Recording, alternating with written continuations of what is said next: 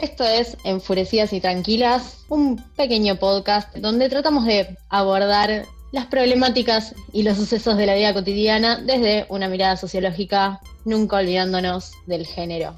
Mi nombre es Flor, estoy acá con Bar y con Sofi que me acompañan y hoy lo que vamos a discutir un poco es el reggaetón. Somos tres sociólogas, estamos intentando encontrarle un poco de sentido a la forma en la que vivimos el mundo. Creo que el reggaetón nuestra generación nos, nos atraviesa desde muy chicas, ¿no? Y que nos hace un poco a, a la fiesta, a la sociabilidad con otras personas, pero también a encontrarnos a nosotros desde la adultez, como que se puso de moda cuando estábamos, cuando éramos adolescentes y nos acompañó durante toda la adolescencia y el camino hacia la adultez, entonces está bueno empezar a pensar un poco en, esas imágenes, en esas construcciones que nos acompañaron a construirnos a nosotras como adultas. Sí, además esto de que las tres, como nos gusta el reggaetón, nos gusta bailarlo, escucharlo, es un género que nos divierte, pero a la vez tenemos nuestras, digamos, miradas críticas desde la sociología, desde el feminismo, que nos capaz nos hacen sentir un poco incómodas, pero a la vez uno no quiere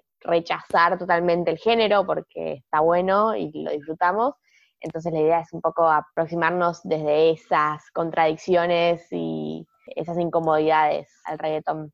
Sí, totalmente. Además, obviamente, como, así como nosotras fuimos cambiando, fuimos creciendo, también está bueno poder ver estos géneros y buscar la forma en que podemos ver que se van transformando de a poco. Por eso también es que decidimos tomar tres referentes en particular. Obviamente es bastante limitado porque podríamos tomar muchísimos otros. Y decidimos sobre todo dos más nuevos, como son Maluma y Bad Bunny, y The Big Boss Daddy Yankee, para ver un poco la trayectoria de los tres, cómo van evolucionando, cómo van cambiando los roles, digamos, las concepciones dentro mismo del género.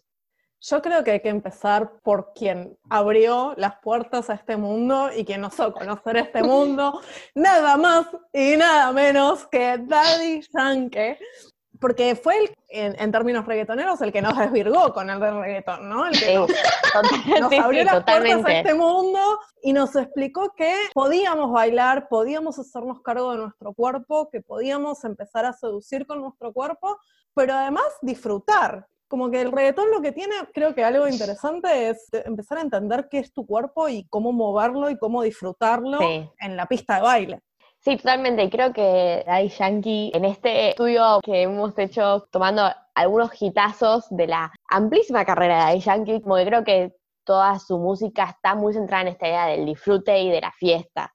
Tal vez más que en los otros dos reggaetoneros que vamos a tratar después. Como que los, los que tiene Daddy Yankee en general, la mayoría tienen que ver con bailar, pasarla bien, fiesta, mover la burra y no tanto del, como las historias así detrás de amor y demás. En general son más como a bailar dura y fin de la historia, ¿no?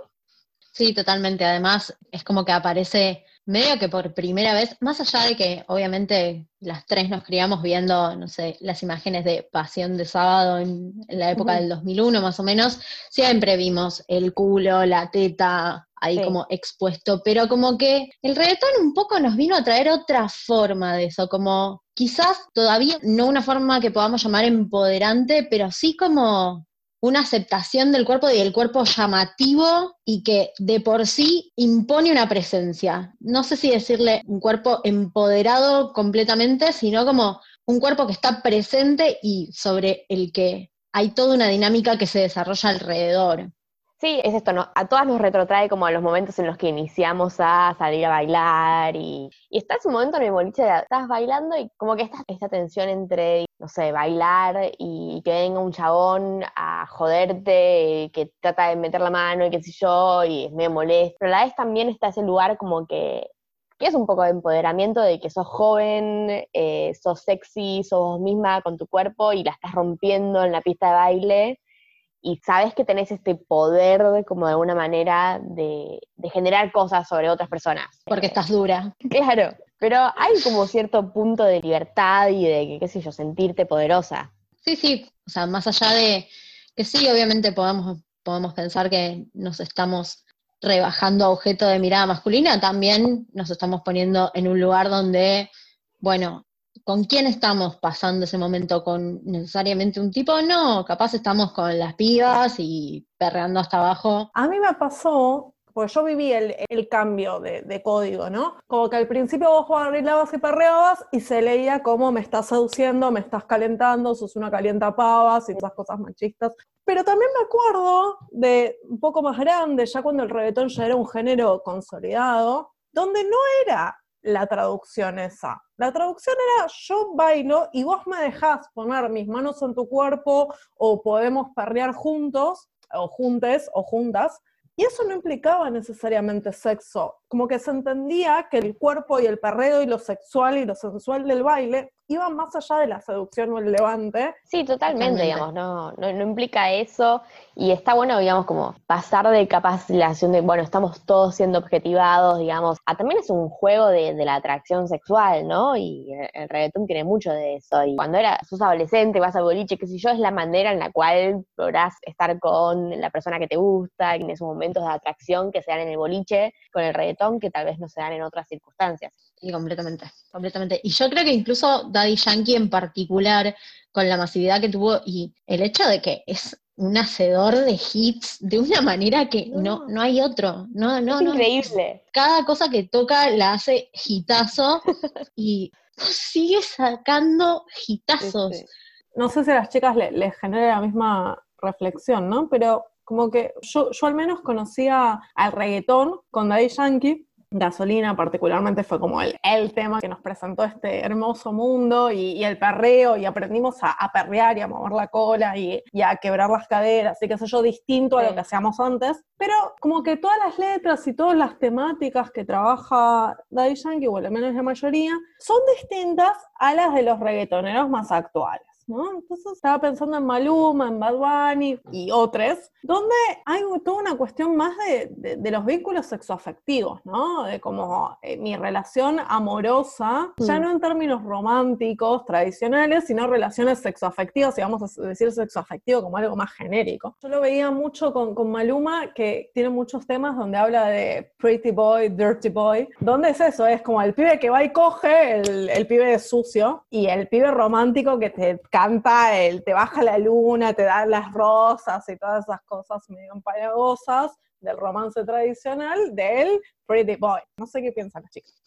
Para mí, Maluma es eso y define muy bien un, poco un clima de época al respecto, bastante poco alentador. Pero sí, también coincido que Daddy Yankee está más en otro, en otro tema, digamos, porque si bien están los temas más llorones también mm. de Daddy Yankee, ponele lo que pasó, pasó, eh, llamado a emergencia, no son temas realmente llorones, en el sentido de nadie lo escucha, nadie se siente interpelado por esa tristeza. A lo sumo con lo que pasó, pasó, estás bailando pensando en el tarado que te gosteó, ponele.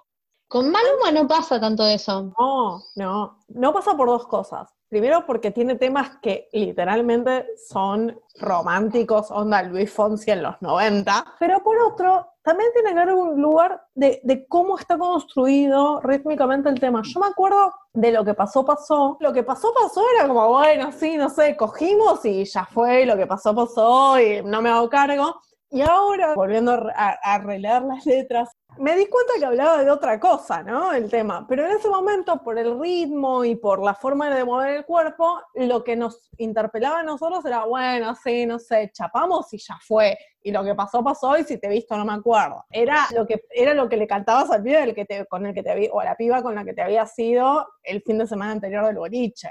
No era lo que realmente la canción decía. Con Maluma pasó otra cosa hay un tema, hay, un montón de temas porque tiene temática muy repetitiva en sus canciones, en sus letras, pero hay un tema que, es muy así, es romanticón y, medio lento, no para bailar, sino como para escuchar, ponele, que se llama Marinero, que dice eso, dice como que, que, ella le daba todo a él y que él iba de puerto en puerto, moviéndose a cuanta piba respirara, porque eso es lo que lo, determina como macho alfa y qué sé yo, y que ahora que la piba no está más, el pibe llora, Pero hay algo interesante ahí que dice él, yo te dejo ser feliz con otro porque sé que es lo mejor para vos, ¿no? Como el no hacerse cargo de, la rotura emocional propia, pero además, y aunque me duela, yo te dejo porque yo soy más, yo la tengo más larga, entonces te, dejo ir a ser feliz con otro. Y pensaba en esto, en, en cómo en esta construcción del amor no correspondido y de la desilusión de amor en estos temas de Maluma, en realidad está el no poder hacerse cargo del no tener poder sobre la otra persona, la otra persona siendo una mujer. Sí, yo, a mí me parece que eso que vos decías recién, tipo, la posibilidad de manejar, tipo, la rotura emocional, el sentirse, el corazón roto, digamos, ¿no? Es como algo que aparece en todos los reggaetoneros, e incluso lo que vos decías, lo que pasó, pasó de Daddy Yankee, es como el que creo que cuando empezás a leer la letra es un poco el que más te decepciona en términos de, de cómo está manejada la relación, porque es esta que es tipo, bueno, una relación se terminó, cosas que pasan, las personas están heridas, o en este caso, viste, hubo una mujer que, que, estaba con él en una relación, pero que no le había dicho que estaba también con otro en otra relación, y él se entera de eso, y bueno, claramente está dolido que yo, pero hay como esa necesidad de dar vuelta a la historia y decirle, no, bueno, pero yo ahora estoy mucho mejor sin vos. Como no poder admitir que, bueno, estás mal, estás herido y listo, y en algún momento vas a seguir con tu vida y va a estar todo bien, pero es como, como que siempre de alguna manera es tipo, bueno, menos mal que vos eh, hiciste esto porque yo ahora estoy mucho mejor sin vos. Y además siempre eso viene acompañado de tengo muchas otras mujeres que en muchas letras hacen otras cosas sexuales que vos no querías hacer conmigo. Innecesario totalmente. En esto voy a traer un poco que es el exponente del resentimiento en el reggaetón, que es Bad Bunny. Bad Bunny es el rey del resentimiento, todos sus temas de corazón roto son muy resentidos, pero tiene algunos temas en particular que el tratamiento está muy bien hecho por ese lado, en el sentido de rompe con eso. Obviamente tenés temas como Soy peor o Ni bien ni mal, que también está este elemento de me cojo a otras que me cogen mejor que vos, pero también están, hay otros temas como Amorfoda o Vete en particular, que directamente es, me hiciste mierda, ¿por qué? De hecho, hay uno, en Amorfoda dice algo así como, le, pregunto a Dios si yo era tan bueno, ¿por qué toda esta mierda tú me hiciste? Como, loco, ¿Por qué? Realmente sentido, muy sentido. Y para mí eso es, ya es un montón, ¿eh? Es un montón de inteligencia emocional ganada. Yo creo que Bad Bunny está mucho más cerca de, nosotros que Maluma de Daddy Yankee, porque tiene esa atención del yo sé que si te digo que otra me coge mejor o otro me coge mejor u otra me, me, coge mejor, te va a doler. Entonces te lo digo desde el resentimiento para lastimarte pero también puedo admitir que me duele lo que me hiciste. Y creo que eso nos genera más empatía, porque es eso, no es que efectivamente vamos a coger con otras personas por el mero hecho de coger con otras personas, sino que parte de poder volverlo discurso es el lastimar al otro con todo lo tóxico que eso tiene, pero que también es un poco lo que la forma en la que nos criaron, ¿no? Como que nosotros somos una generación que estamos en transición, ¿no? Y en ese vaivén de no saber si somos tradicionales o no, Bad Bunny nos interpela un montón, porque es eso, es yo te digo que otra coge mejor, porque sé que te va a doler, ¿no? Porque otra coja mejor necesariamente. Capaz que sí, pero no te lo estoy diciendo porque sea verdad. Te lo estoy diciendo porque te va a doler. Sí, de hecho, en Ni bien ni mal, cuando hace las referencias a eso, también está diciendo, sin vos no me va bien, pero tampoco me va mal. Como, la verdad es que sí, te digo que me cojo a esta, a esta, a las fans, pero estoy redolido. Y tiene, tiene, tiene mucho de eso, como que es más representante de lo que yo siempre llamo la anomia vincular, donde es esto, por lo menos expresa esa contradicción entre las estructuras y en especial cómo se supera. Y superar siempre implica hacerse cargo me parece interesante pensarlo en cómo esto, ¿no? Cómo no estamos capacitados emocionalmente para aceptar esos cierres, esos vínculos, que no, tenemos herramientas, capaz los varones un poco más que, un poco menos que las mujeres, porque eh, tienen un permiso mucho más acotado desde del sentimiento y la emocionalidad que las mujeres, ahora un poco menos. Pero en ese sentido creo que es interesante pensar esto, ¿no? Como eh, la pérdida, el me duele, el qué herramientas tengo para hacerme cargo de este dolor, qué es lo que no me hace estar feliz. Sí, incluso voy a traer algo más de Bad Bunny. Bad Bunny tiene una trayectoria en la que trabajaba con un sello, Hear This Music, rompe con ese sello y empieza a grabar por su cuenta y saca Por Siempre. Por Siempre tiene un tema en particular que fue, no, le quiero decir polémico porque no es polémico, pero es nuevo dentro de, rupturista para, para el ambiente, donde en el medio de una discusión sobre las batallas de gallos en Puerto Rico, Bad decide sacar un video en particular que seguramente todos nuestros oyentes lo conocen, que es Solo de mí, donde un tema que habla de desamor está planeado desde una chica que está cantando y el subtítulo del video está todo en femenino, o sea que es ella cantando desde su perspectiva de mujer, donde básicamente la cagan a trompadas. La cagan a trompadas, le dan un golpe, tiene un moretón, le dan otro golpe, tiene otro moretón, hasta un momento en particular de la canción, que para mí esto es lo que más rescato del video, que es que no revictimiza. Si bien muestra eso que obviamente a todas las mujeres nos interpela muchísimo, pero en un momento ella levanta las manos en señal de alto y se abre toda una escena atrás donde aparece Bad Bunny con su banda en un boliche, jodita, y para mí eso lo que, lo que termina representando es una salida, no la victimización del todo, porque claramente ella es una víctima, eso no lo vamos a negar nunca, pero presenta la salida. Y la salida es el empoderamiento, es el salir, es el rodearse de gente que le hace bien, que en este caso está bien, son un montón de varones que bailan con ella, pero eso, el mensaje termina siendo un poco ese, el de hay una salida, la salida está, se puede poner un alto, obviamente, podemos hablar un montón sobre las salidas respecto de la violencia de género,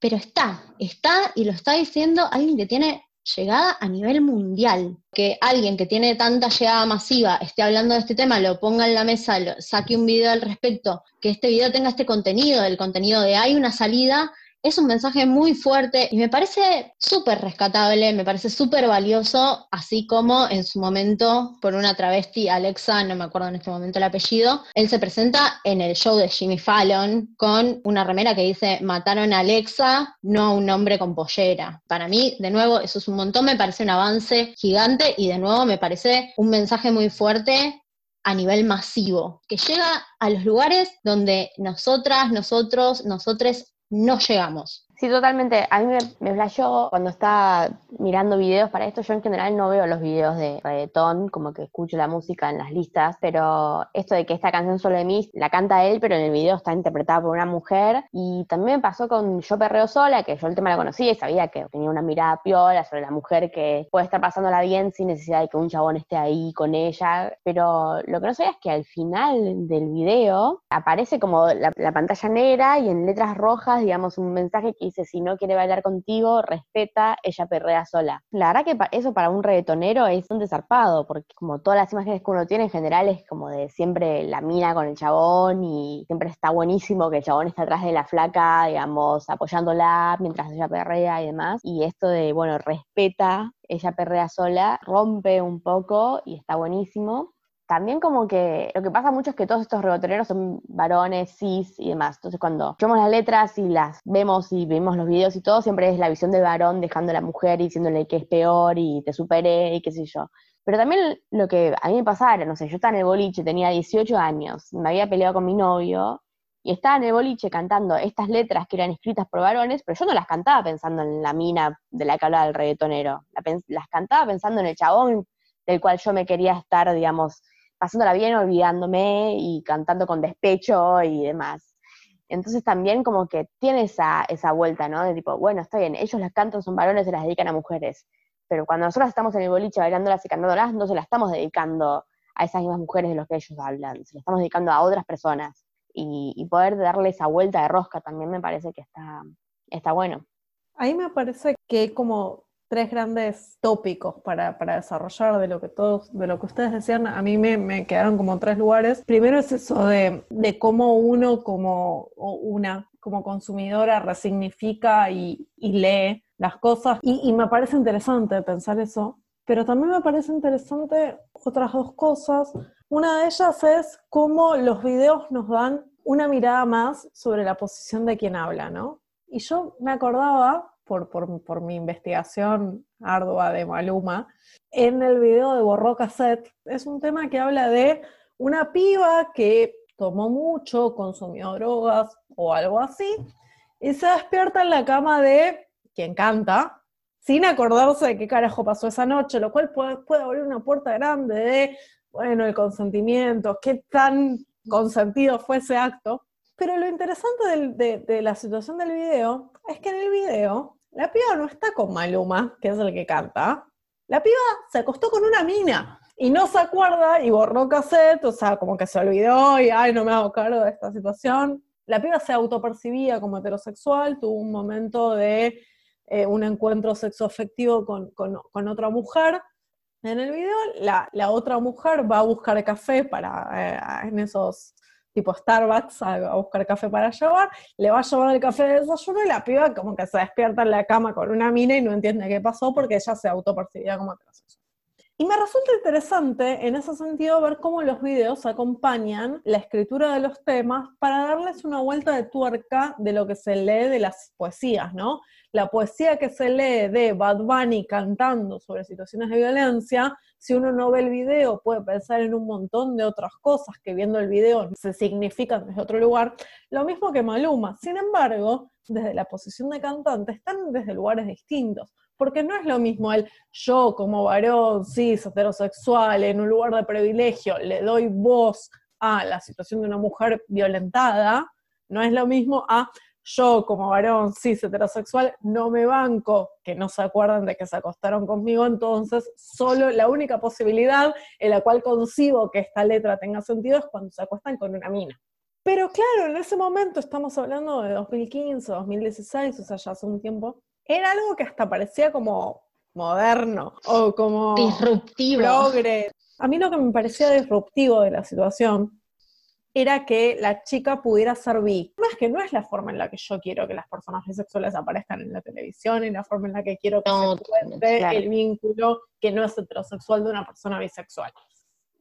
Totalmente. También te hace pensar en, en que el reggaetón, siendo como un género musical que tiene tanto que ver con la sensualidad y el sexo y el deseo, digamos, como que solamente focalizándose en, en, relaciones heterosexuales y muy desde la mirada del macho. Está perdiendo un espectro súper copado de un montón de sensualidades y sexualidades que podría estar explotando como género musical, más allá de que sería lo correcto, porque sería más representativo de lo que realmente existe en la sociedad. Y es como una, es un pecado mortal, digamos, que no estén explorando esas vías y bueno, en parte tiene que ver con, digamos, todas las inseguridades de los varones que representan el reggaetón hoy. Nada, que se están perdiendo todo, explotar todas esas aristas del deseo que son mucho más abarcativas y mucho más complejas y diversas y que estarían buenísimo porque el género da muchísimo para, para explorarlas.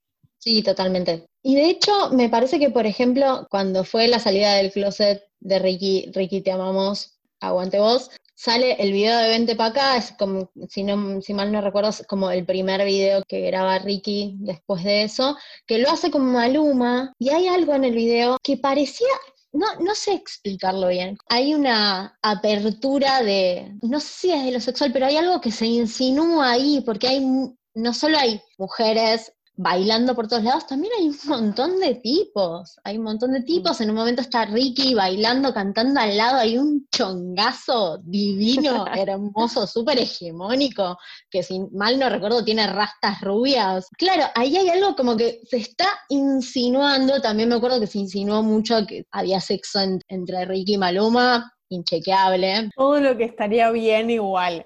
O sea, es todo lo que todos esperamos que pase y que nos inviten. Todas, todos, todos esperamos que pase y que nos inviten.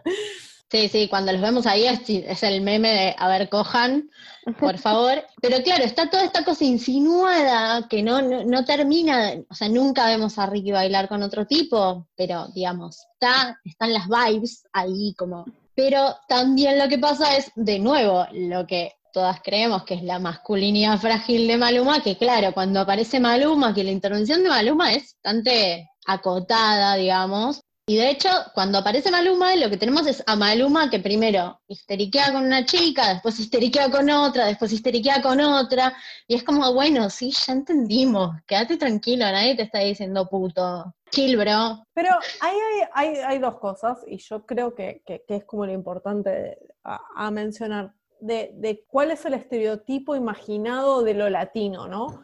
Y creo que hay algo de, eso en, la construcción desde la industria, de lo latino y del reggaetón latino, de, bueno, esto, el macho tiene que ser macho, tiene que tener pelo en el pecho y cogerse a cuanta mina respire, sin una real idea de, del deseo, ¿no? Porque también es una demanda imposible de satisfacer que todo el hombre tenga deseo por cuanta persona respire frente a él. Creo que es interesante esa construcción de no solo es una masculinidad tóxica la de Maluma, sino que además es una construcción identitaria. Me parece interesante pensar en cómo el reggaetón también construye un parámetro de lo esperable en un vínculo, ¿no? Y en ese sentido, creo que Maluma ha hecho un gran avance para que empecemos a hablar y a discutir de la cuestión poliamorosa y del amor libre.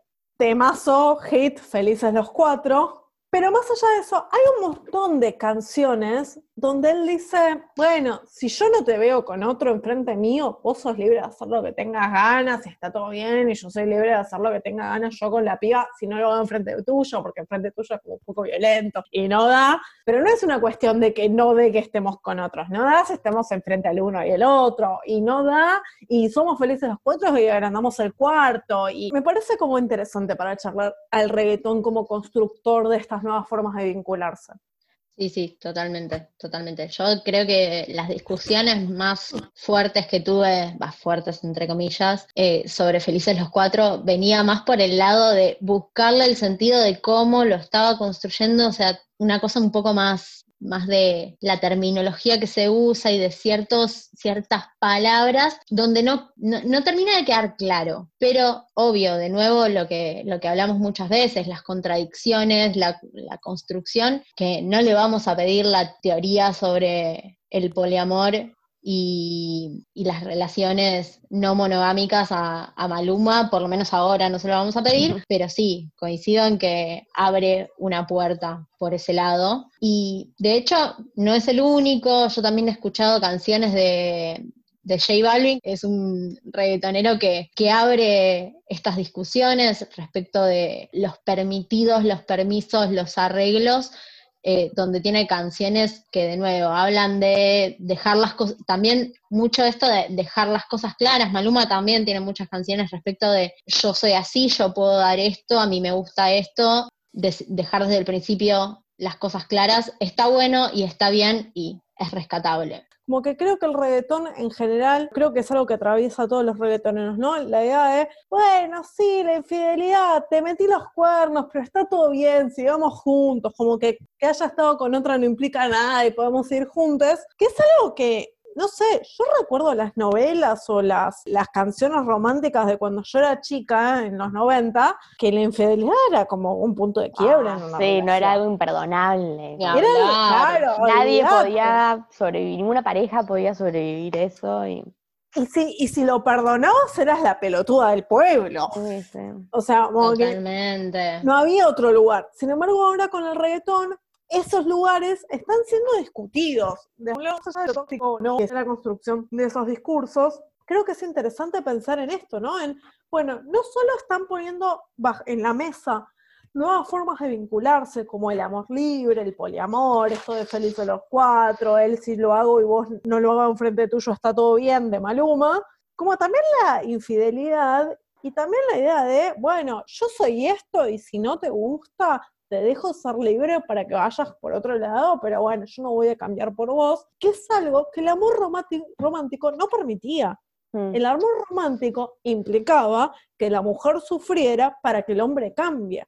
Que el hombre diga Sí, yo no voy a cambiar implica necesariamente una transformación de la idea de amor romántico, porque sufrir por sufrir no sufre nadie. Una sufre en pos Para lograr algo. Para lograr algo, claro. Sí, totalmente. Estas cosas que aparecen mucho en las películas, de- para estar en una relación tenés que ceder y tenés que como conformarte con ciertas cosas y negociar ciertas otras cosas y que siempre las relaciones se basan en eso. Porque son relaciones de poder, no es un vínculo de iguales.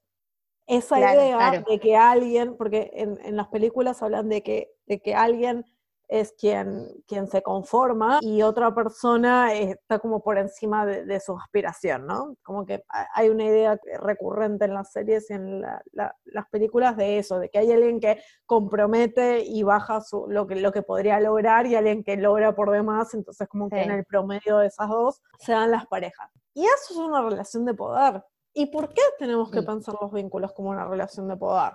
Sí, además de, que, de que ahí estás de alguna manera personificando al vínculo, ¿no? Entonces, por el bien del vínculo, que de repente es un ser vivo, digamos, las personas, un ente, claro, las personas independientes que participan de ese vínculo tienen que hacer cosas por el vínculo. Y es como, todo bien, nosotros somos sociólogas, digamos, no, no queremos caer en un individualismo así furioso, pero en este caso, posta que, o sea, liberalismo a full, digamos, son dos personas que forman parte de un vínculo y las situaciones y los momentos en los que cada persona se sienten y lo que cada uno quiere hacer o no hacer es totalmente independiente del vínculo.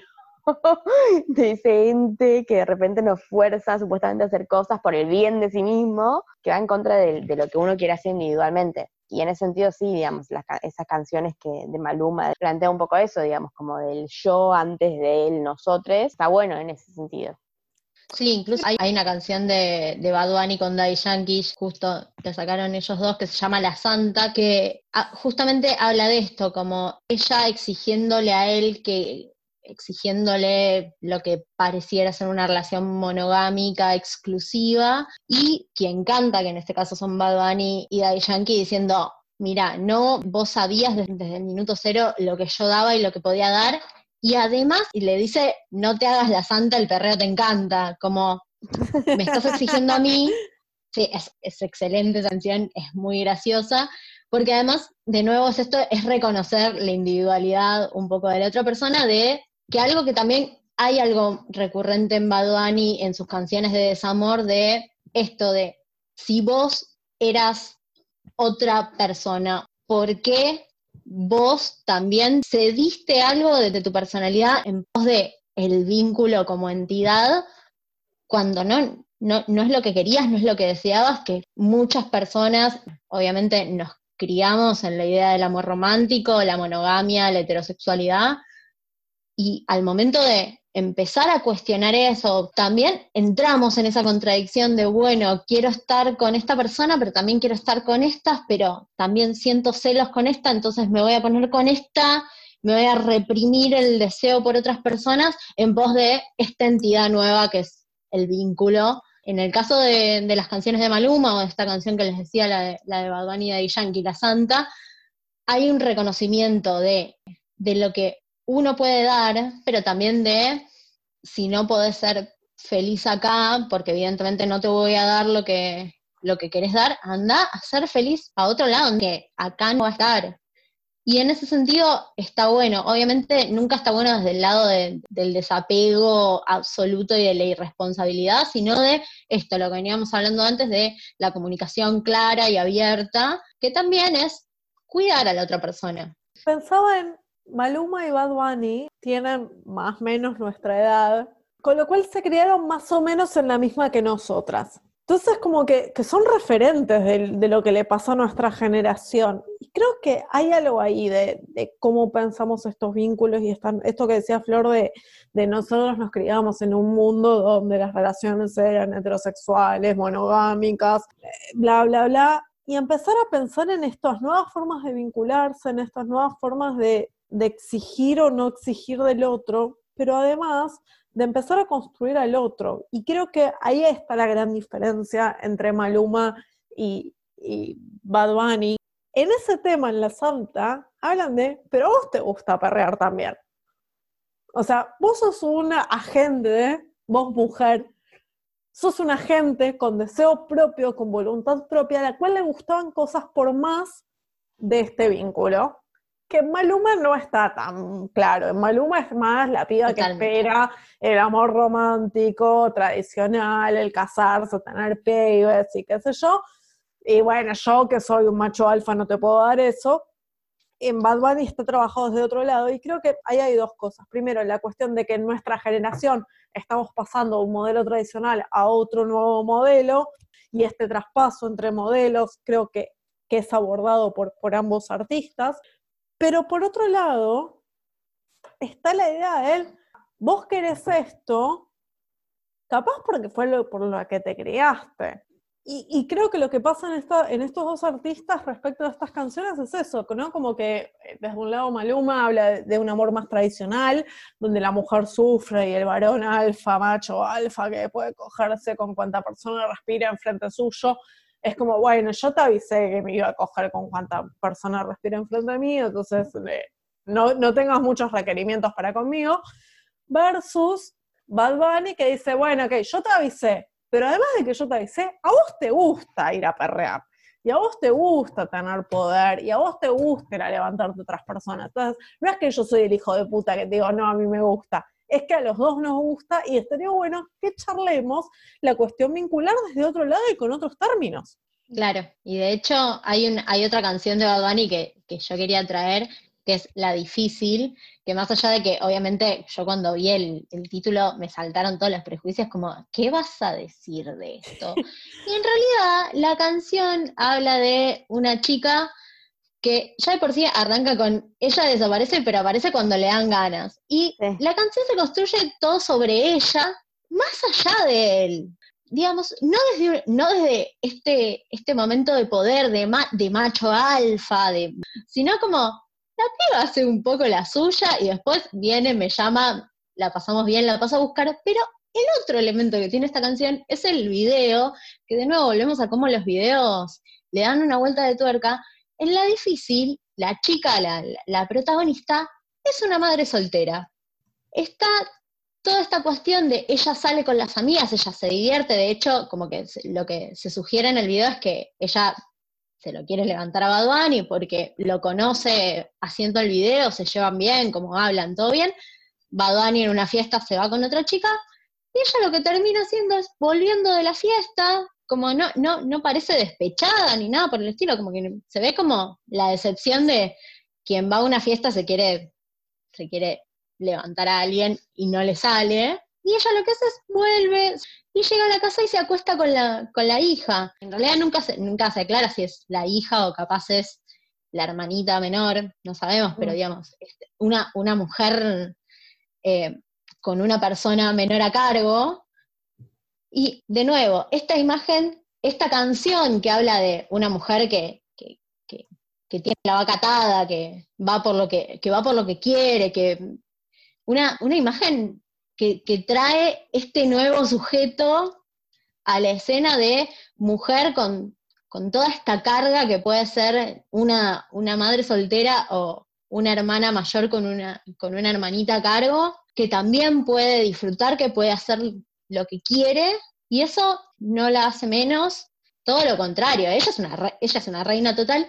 Y lo otro que tiene esta canción es que cuando dice ella tiene a todos los nenes locos y a las nenas locas. De nuevo, esto un poco lo que, lo que traía Sofi de perdiéndose todo un espectro de identidades y de sexualidades al que le puede hablar, se mete acá como de a poquito. Y a mí son estas pequeñas cosas que, tiene el reggaetón y que tiene Bad en particular, que me, hacen sonreír, que me, traen esta, esta cosa de, bueno, acá hay un avance. Creo que que lo interesante de eso es pensar a lo largo de los tres artistas, que es como pensar en el rol que se le da a la mujer, ¿no? Como que más allá de que Daddy Yankee tenía una cantidad de letras más vinculadas a, la joda, las pocas canciones donde se le da un lugar a la mujer, incluso en, Maluma un poco más, en Bad Bunny un poco menos, pero también aparece la, construcción de, la imagen de una mujer, ¿no? Y esa mujer puede ser una asesina, una perra, una que me domina, que me hace caer bajo sus garras y que la tengo que coger porque es una bomba sexual que me domina.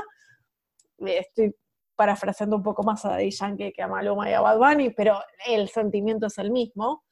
Esa construcción de mujer a una construcción de mujer que puede ser madre o hermana y además tener deseo sexual y ser una mujer deseante a ser una mujer decente y que eso les genere a ellos tres una incomodidad como varones cis heterosexuales, de, bueno, ¿qué hago yo con esta mujer deseante agente en esta relación vincular que nunca me explicaron que podía tener con un otro, donde yo era el macho dominador y el otro era un objeto, y ahora la mujer aparece como deseante, desde esa incomodidad empiezan a aparecer un montón de letras. Eh, Maluma tiene una que a mí me gusta mucho, yo la banco mucho esa canción, que es un, un fit que hace con Becky G, que se llama La Respuesta, donde eh, Becky G le canta y le dice, boludo, si vos me querés encerrar en casa, mi respuesta es no, sos un pelotudo. Y Maluma dice, no, yo te quiero libre, loca, qué sé yo, pero que me hagas la cena. Y es como, bueno, es un poco contradictorio, chabón, pero nada, la vida. Creo que hay una construcción de la mujer interesante. Y en ese sentido también pienso en la canción del perdón de Maluma empieza él cantando, qué sé yo, y le dice tipo, dime si es verdad que él te trae loca, y aparece una voz femenina que no sabemos de quién es, que dice, ¿y a vos qué te importa? Y buscando el videoclip, él, ¿y a vos qué te importa? Lo encarna una nena, que sería como la hermana menor de Maluma. Y ahí hay una construcción de la mujer, ¿no? Porque que la hermana menor le diga, ¿y a vos qué te importa? No es lo mismo que una mujer te, que te diga, che, decime si el otro pibe te importa. ¿Y a vos qué te importa? No es lo mismo. Porque en, Maluma es eso, es nadie es tan grosso como yo, nadie te coge como yo, nadie la tiene tan larga como yo.